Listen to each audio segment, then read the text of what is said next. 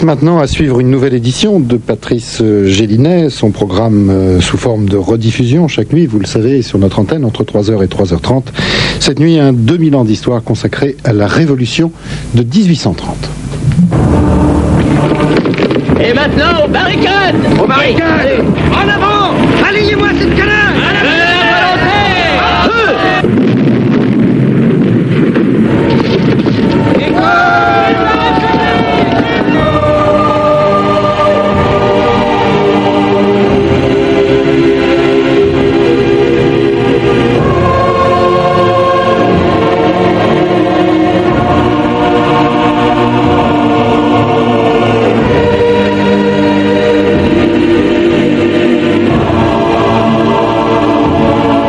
canard ans d'histoire.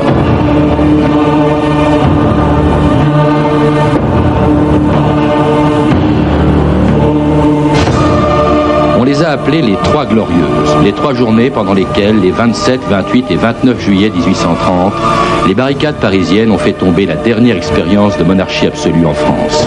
41 ans après la prise de la Bastille, une deuxième révolution française faisait tomber la couronne de Charles X, dont les maladresses avaient réussi à mobiliser contre lui des hommes et des femmes de toutes les générations, de tous les milieux et de toutes les familles de pensée des boutiquiers, des artisans, des ouvriers, le jeune Adolphe Thiers et le vieux Lafayette, le banquier Lafitte, le prince de Talleyrand et le Gavroche des Misérables.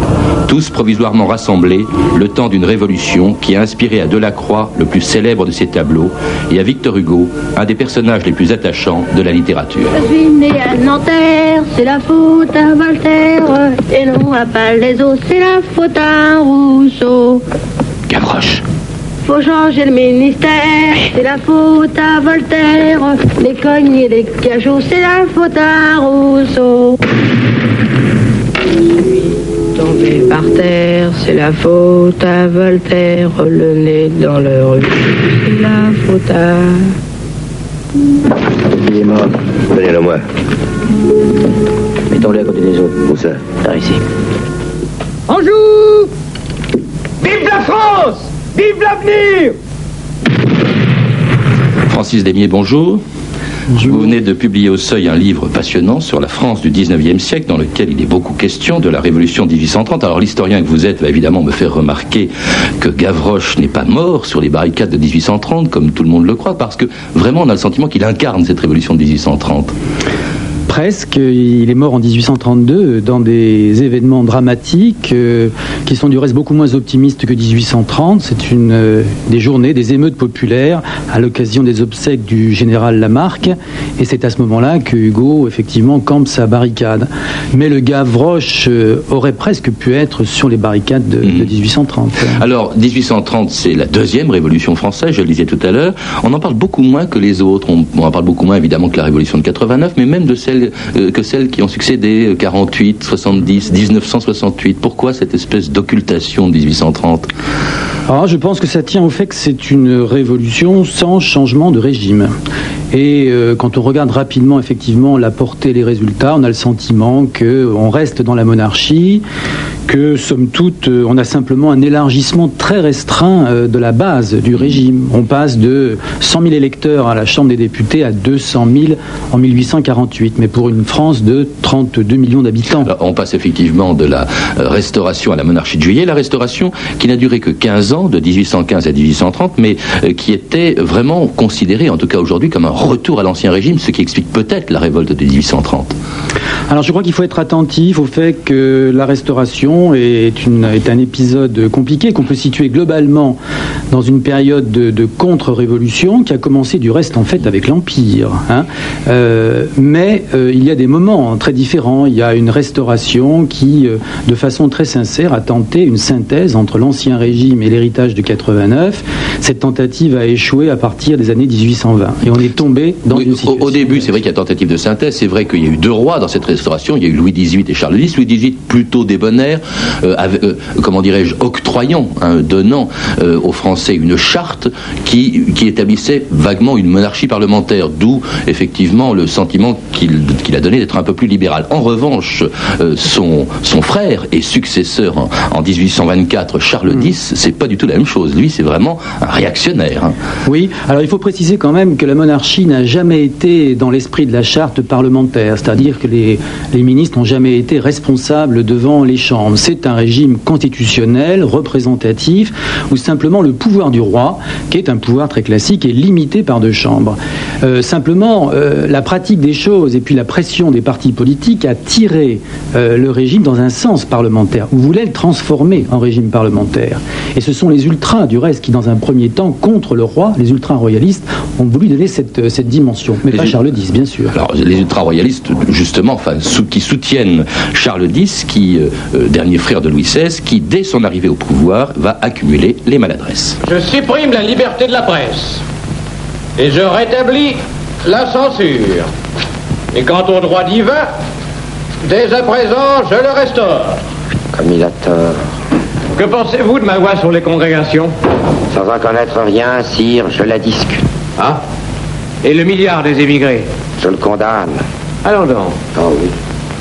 Que votre majesté s'entoure d'avis et de conseils prudents. Ah, non, non, non, non, non, pas de conseils. Charbonnier et maître, chef Monsieur Villers, nous avons des dispositions à prendre qui ne souffrent d'aucun retard c'est évidemment dans le style de Guitry, un extrait du Diable boiteux, une biographie de, Talleyrand revisitée par Guitry. Cela dit, ces mesures impopulaires, Charles X les a effectivement euh, prises Francis Desmier. Hein. On pourrait peut-être euh, rajouter d'ailleurs euh, au, rétablissement du droit divin le droit sur le sacrilège, en fait des tas de mesures qui ne peuvent que choquer une France qui a connu la Révolution et l'Empire. Mais même dans le film de Guitry, la personnalité de Charles X n'est pas, n'est pas si mal montrée que ça. Charles X est assez têtu, vindicatif et s'entourant peu de c'est ce qu'il perdra du reste en 1830, par opposition à Louis XVIII, beaucoup plus fin, beaucoup plus astucieux, qui avait tenté le compromis. Mais c'est vrai, donc, les, thèmes, les idées, les, mesures politiques évoquées euh, euh, sont, très importantes. Elles visent globalement à une restauration, d'une manière ou d'une autre, euh, de l'ancien régime. Le, milliard aux émigrés, il faut rappeler que c'était l'indemnisation des émigrés qui avaient perdu leurs biens pendant la Révolution, puis une, indemnisation très généreuse. Ça avait foutu en boule, évidemment, tous, les, tous les nostalgiques de la Révolution et de l'Empire. Alors, c'est une mesure à, double face qui, d'un point de vue, effectivement, essaie de restaurer une propriété foncière. Ce milliard va servir très souvent, justement, pour renforcer une aristocratie foncière.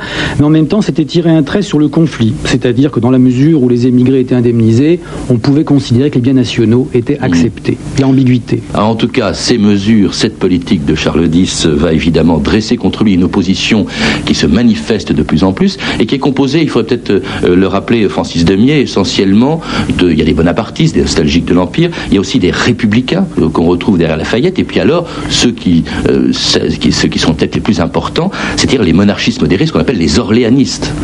Oui, alors euh, il y a eu aussi plusieurs phases dans cette évolution d'opposition. Il y a une première opposition au début des années 1820 qui a été très violente, qui est une opposition des Carbonari, des sociétés secrètes, avec des tentatives de complot mmh. militaire, comme en Espagne ou en Italie. Et puis après l'échec de ces complots, c'est reconstruit une opposition qu'on appelle opposition libérale. Et cette opposition libérale, elle renferme à la fois des républicains, des bonapartistes et puis aussi des orléanistes. Il faut dire que les orléanistes, avant 1828-29, sont assez peu affichés, ou en tout cas peu présents. Ils sont peu connus aussi, ils sont jeunes, vous parlez d'une nouvelle génération libérale, qui n'est pas très connue encore. Euh, il y a Guizot, il y a le banquier Lafitte. Oui, alors il y a des intellectuels et puis il y a des, il y a des hommes de l'économie. Les intellectuels, c'est effectivement des gens comme Guizot, Thiers et Mignet, de jeunes et brillants avocats ou journalistes qui sont montés sur Paris et qui sont nés avec le siècle.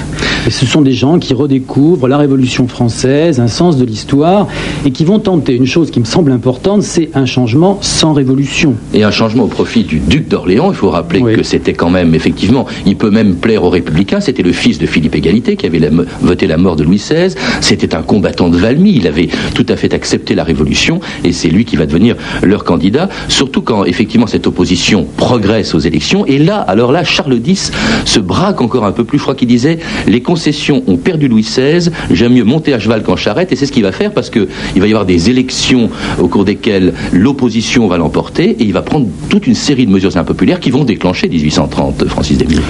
Oui, euh, il y, a, y, a, ce phénomène. Effectivement, euh, Charles X est persuadé parce que il ne faut pas oublier que c'est une génération qui a vécu la Révolution, qui a un souvenir assez proche de la Révolution. Et ils sont tous convaincus que ce qui a perdu effectivement l'ancien régime, ce sont les concessions libérales. Et donc, effectivement, il faut résister. Euh, l'autre problème aussi, c'est la montée d'une opposition qui fait qu'à partir de 1827, le roi n'a plus de majorité. Alors, il, dissout l'Assemblée. Il dissout l'Assemblée à plusieurs il, reprises. Il désigne un, Premier ministre qui est vraiment très impopulaire, Polignac, et puis il prend, il décide les fameuses quatre ordonnances qui vont mettre le feu aux poudres. Ça, elles sont rendues publiques, je crois, le 26 juillet. Oui, ce sont des, ordonnances, effectivement, qui ont été, qu'on a qualifiées de coup d'État. Coup d'État euh, pas sûr, dans la mesure où il s'appuie sur l'article 14 de la charte qui permet au roi euh, effectivement d'agir par ordonnance en situation de, de sûreté de l'État, en situation dramatique.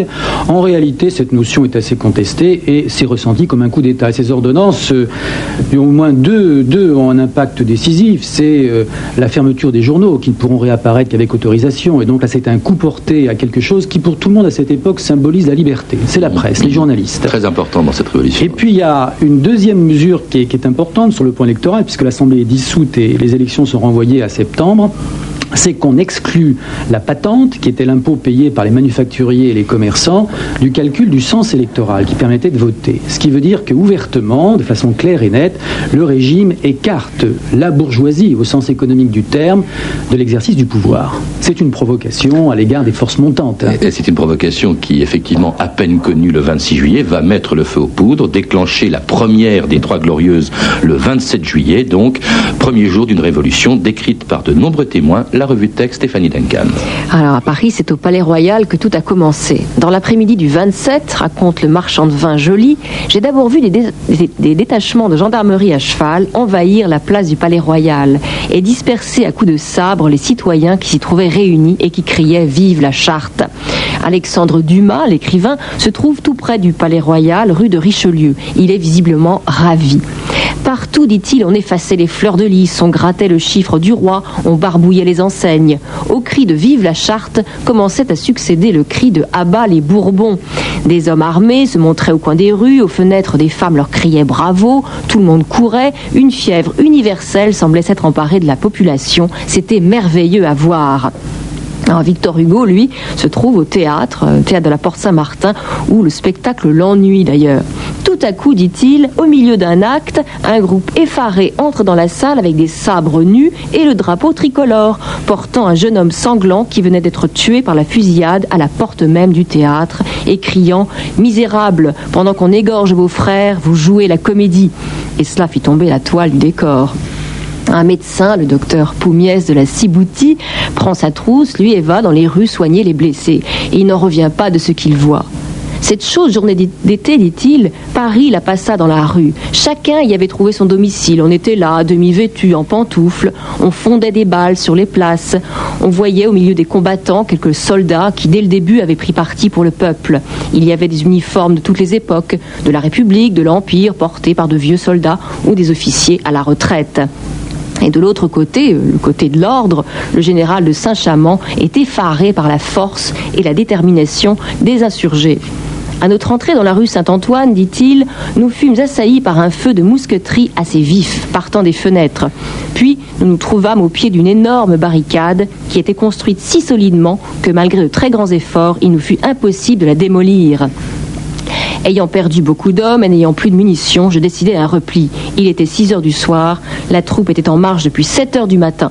Nos hommes étaient exténués de fatigue, de faim et surtout de soif, car la chaleur était brûlante et doublée par l'émotion que produit toujours un combat long et acharné. Un vieux peintre, Amaury Duval, préfère contempler tout ça derrière sa fenêtre, un peu effrayé par toute cette agitation.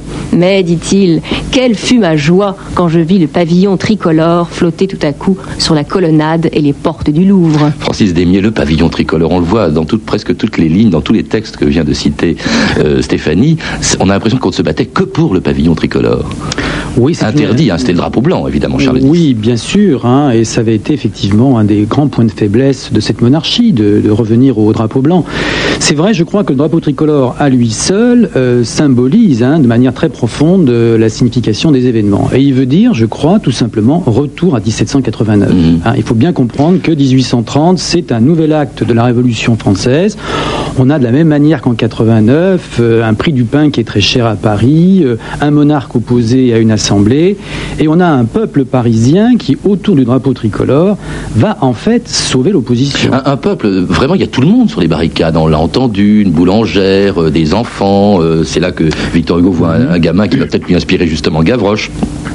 Euh, des bourgeois, des étudiants, énormément d'étudiants, et sur des barricades. Ça, c'est nouveau. Il faut rappeler qu'en France, on n'a pas vu de barricades depuis très longtemps. Je crois qu'il y en a eu pendant la Fronde. Il n'y en a pas eu du tout en 89. Et là, il y en a en 1830, et il y en aura dans toutes les révolutions que connaîtra Paris ensuite.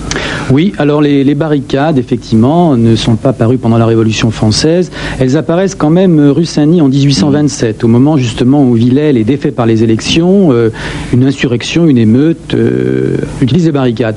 Mais c'est une nouveauté et qui a surpris bien évidemment les forces de l'ordre. Très efficace parce que les rues de Paris sont étroites. Haussmann n'est pas encore passé par là. effectivement, les soldats du général Marmont euh, qui commandent les troupes euh, reçoivent des tombereaux de, meubles, de, de, tas de choses, de, de, moellons, de tuiles sur le crâne. C'est ce qui explique peut-être effectivement le fait que euh, l'armée va finalement abandonner, que Charles X va renoncer à son trône pour une révolution très parisienne. Hein. On a l'impression qu'il n'y en a pas eu en province du tout, Francis Demier.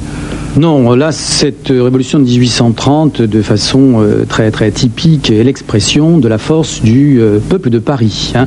Et du reste, c'est Hugo qui dira, quelques jours après la Révolution, en s'adressant aux Parisiens, vous étiez une foule, maintenant vous êtes un peuple. Donc, euh, c'est le peuple parisien qui est intervenu et qui a le sentiment d'avoir sauvé la liberté. orgueil du peuple parisien aussi à l'échelle de la France, méfiance parfois de la province, mais la province a suivi. Alors, c'est ce qui explique, très parisienne, c'est ce qui explique, pardon, peut-être le titre de cette chanson, qui est au fond à la Révolution de 1830 ce qu'était la Marseillaise à celle de 89, la parisienne. Peuple français, peuple de braves, la liberté ses bras. On nous disait, soyons esclaves, nous avons dit, soyons soldats. Enfin Paris, en sa mémoire, a retrouvé son gré de gloire.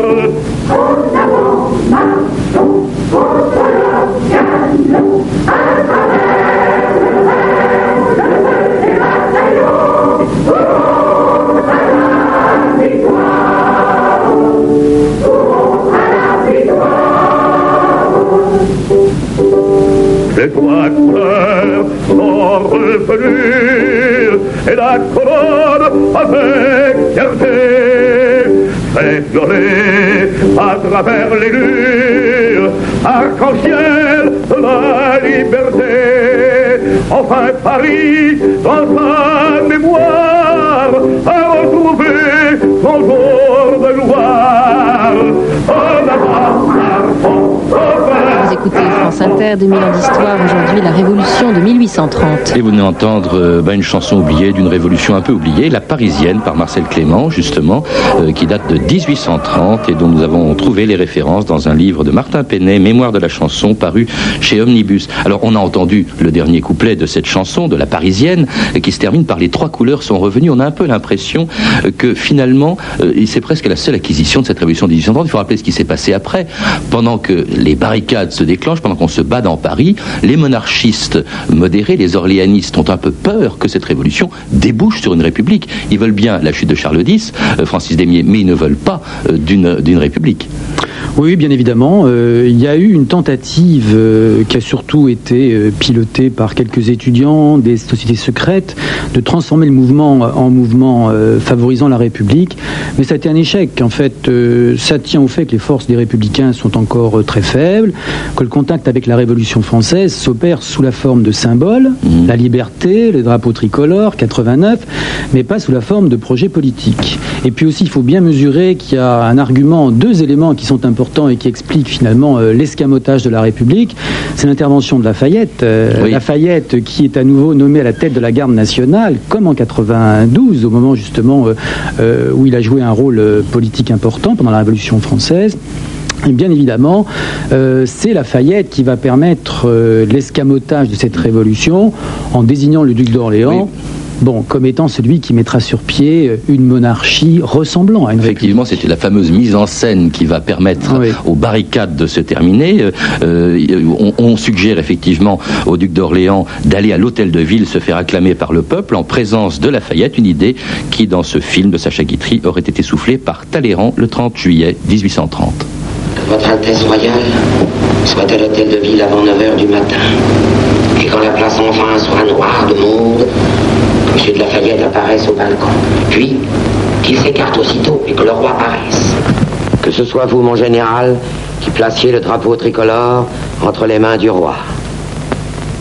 Et, pour accompagner ce geste qui plaira, je vous conseillerais, mon général, de prononcer quelques paroles historiques. Historiques Et que le mot République y figure. Général de Lafayette symbolise la République. Et pour que le mot République ait été prononcé, que notre illustre général marque sa préférence, et vous ayant choisi qu'il déclare hautement que vous êtes le roi qu'il avait rêvé, et que vous valez mieux, et que vous valez mieux que toutes les républiques. Alors, cette scène du diable boiteux, Francis Desmier, elle sort évidemment de l'imagination de Guitry, mais c'est bien ce qui s'est passé. Le 31 juillet, Lafayette apparaît devant une foule essentiellement républicaine, parce que sur les barricades, il y a surtout des républicains, et puis il calme tout le monde. Ça, c'est le, le mot historique a été lâché. Il a été lâché, il y a beaucoup de témoignages en tout cas qui en font état. Et il faut comprendre la raison pour laquelle le peuple de Paris, après beaucoup d'hésitation et après ne pas s'être satisfait simplement de la chute de Charles X, accepte cette euh, solution. C'est parce que Lafayette, à lui seul, représente finalement l'esprit de 89 et au-delà ce que pourrait être euh, un message euh, républicain. Et donc la confiance accordée à Lafayette, effectivement, s'est transférée sur la personne de, Louis-Philippe, ou en tout cas du futur euh, Louis-Philippe. Que, Lafayette appelle effectivement la meilleure des républiques, ce que vous rappelez dans, dans- votre livre. Mais euh, euh, bon, du coup, Charles X abdique, il part en Angleterre, il va mourir six ans plus tard, et puis le duc d'Orléans devient effectivement Louis-Philippe Ier, roi des Français et non pas roi de France, avec un drapeau tricolore, mais on a presque l'impression que c'est la seule acquisition. On garde la charte, il y a peu de changements sur le plan politique qui se produisent, sinon supprime bien sûr toutes les mesures impopulaires de, de Charles X. Oui, alors ça, ça pose le problème de l'héritage de 1830 et de sa portée sur la monarchie de juillet. Je crois quand même que la, la révolution de 1830 est très importante euh, par ses conséquences politiques. Ne serait-ce que parce qu'en 1830, et vous l'avez signalé, sur les barricades, euh, ou en tout cas dans Paris, s'est opérée une rencontre entre les intellectuels, les libéraux euh, et le peuple. Et de cette rencontre entre les hommes de doctrine et le peuple va naître le socialisme. Euh, c'est aussi une redécouverte de la République. Euh, c'est les pre- le premier élément étant le drapeau tricolore. On va creuser en quelque sorte pour savoir quel était le, le vrai message républicain. Et le peuple le retrouvera. Et puis il faut bien voir que la révolution ne s'arrête pas en 1830, mais que pendant 4 à 5 ans, la crise économique euh, et sociale qu'on n'a pas évoquée, mais qui était l'arrière-plan de cette révolution de 1830 continue. Le chômage est important et le mouvement ouvrier va relayer finalement ce mouvement libéral euh, des barricades. Il y aura les barricades de 32 dans lesquelles mourra euh, Gavroche. Euh, il y a aussi autre chose que vous, vous expliquez bien dans, dans votre livre. On croit toujours que c'est en 1848 que toute l'Europe s'est insurgée à la suite de la Révolution française de 1848. En 1830 aussi, ça a été une espèce de printemps des peuples parce que vous vous rappelez bien que sur le modèle français, il y a eu une révolution en Pologne, euh, en Italie et en Belgique. Oui, depuis 1820, il y a une synchronisation des mouvements révolutionnaires. Et c'est vrai qu'en 1830, le phare de la révolution, c'est Paris. Et à partir de cette période, donc, euh, une France qui était considérée finalement comme une France matée euh, dans une Europe euh, du Congrès de Vienne, redevient le phare de la révolution. C'est la raison pour laquelle le nouveau régime n'est pas du tout considéré comme un régime acceptable par les monarchies, mais comme un régime très douteux. Et qui, du reste, va porter aide et assistance à la révolution belge de 1831, qui est dans le sillage de celle de 1830. Parce que pour les Belges, il faut rappeler que la révolution de 1830 a eu des conséquences considérables. Oui, bien sûr, euh, mais euh, le problème est aussi évoqué par les Anglais qui auront peur de, de l'effet de 1830 et bien évidemment dans des monarchies comme la monarchie euh, autrichienne, en particulier pour la question italienne. Il y aura aussi des mouvements en Italie en 1830. Donc la portée euh, est énorme. N'oublions pas aussi que avec 1830, on peut dire que plus jamais l'idée d'un retour à l'avant 1789 ne sera envisageable. La noblesse, l'aristocratie foncière ne peut plus se constituer en tant que caste autonome. Et la révolution devient effectivement, celle de 89 devient effectivement irréversible. En tout cas, merci Francis Desmier de nous avoir rappelé cette révolution un petit peu oubliée qui est 1830. Euh, vous en parlez aussi, Jean, donc dans ce livre très récent, La France du 19e, 1814-1914, disponible en poche au seuil dans la collection Point, un excellent livre que je recommande à tous ceux qui nous écoutent. Et puis vous avez également écrit Histoire des politiques sociales, Europe 19e, 20e siècle, publié également au seuil. À lire également Les révoltes de Paris de Claude Dufresne, disponible aux éditions Bartilla. Vous avez pu entendre des extraits du film Le Diable boiteux de Sacha Guitry, avec Sacha Guitry dans le rôle de Talleyrand et Maurice Ténac dans le rôle de Charles X, un film disponible en vidéo chez Canal Plus Vidéo. Et puis également, vous avez pu entendre un extrait des Misérables de Jean-Paul Le Chanois, disponible en vidéo chez René Château Vidéo. Vous pouvez, je vous le rappelle, écouter notre émission tous les jours et pendant une semaine, à n'importe quelle heure, sur le site internet franceinter.com, rubrique 2000 ans d'histoire, ainsi que consulter les archives et les références bibliographiques. Et puis comme je vais un peu vite, comme me fait remarquer un auditeur par lettre, eh bien, tous ces renseignements, vous pouvez les retrouver en téléphonant au service des relations avec les auditeurs au 08 36 68 10 33, 2 francs 21 la minute. C'était 2000 ans d'histoire. À la technique, Étienne Miska et Nicolas Lapère. Documentation, Elsa Boublil et Anne Weinfeld. Revue de texte, Stéphanie Duncan. Une réalisation de Anne Kobilac. Une émission de Patrice Gélinet. Prochain rendez-vous avec Patrice Gélinet demain nuit sous les étoiles exactement. Prochaine édition de 2000 ans d'histoire consacrée à la découverte et à l'histoire du chocolat.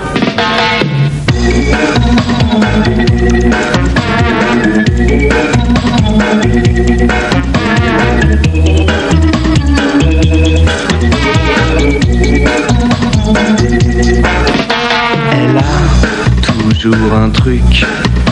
Elle a toujours le trac. Elle est comme un pain de sucre qui se fissure et qui craque. Elle est ma douceur indécise qui incise mon cœur. Elle refuse toute assise, même l'amour lui fait peur. Et malgré ses dilemmes, malgré tous ses problèmes, sa peau est un poème, moi je l'aime. Elle a peur de mourir et elle a peur de vivre. Elle ose tout juste sourire, cachée derrière ses livres. Elle est si peu sûre d'elle et pourtant si brillante. Elle pense qu'elle n'est pas belle. Elle a raison, elle est charmante.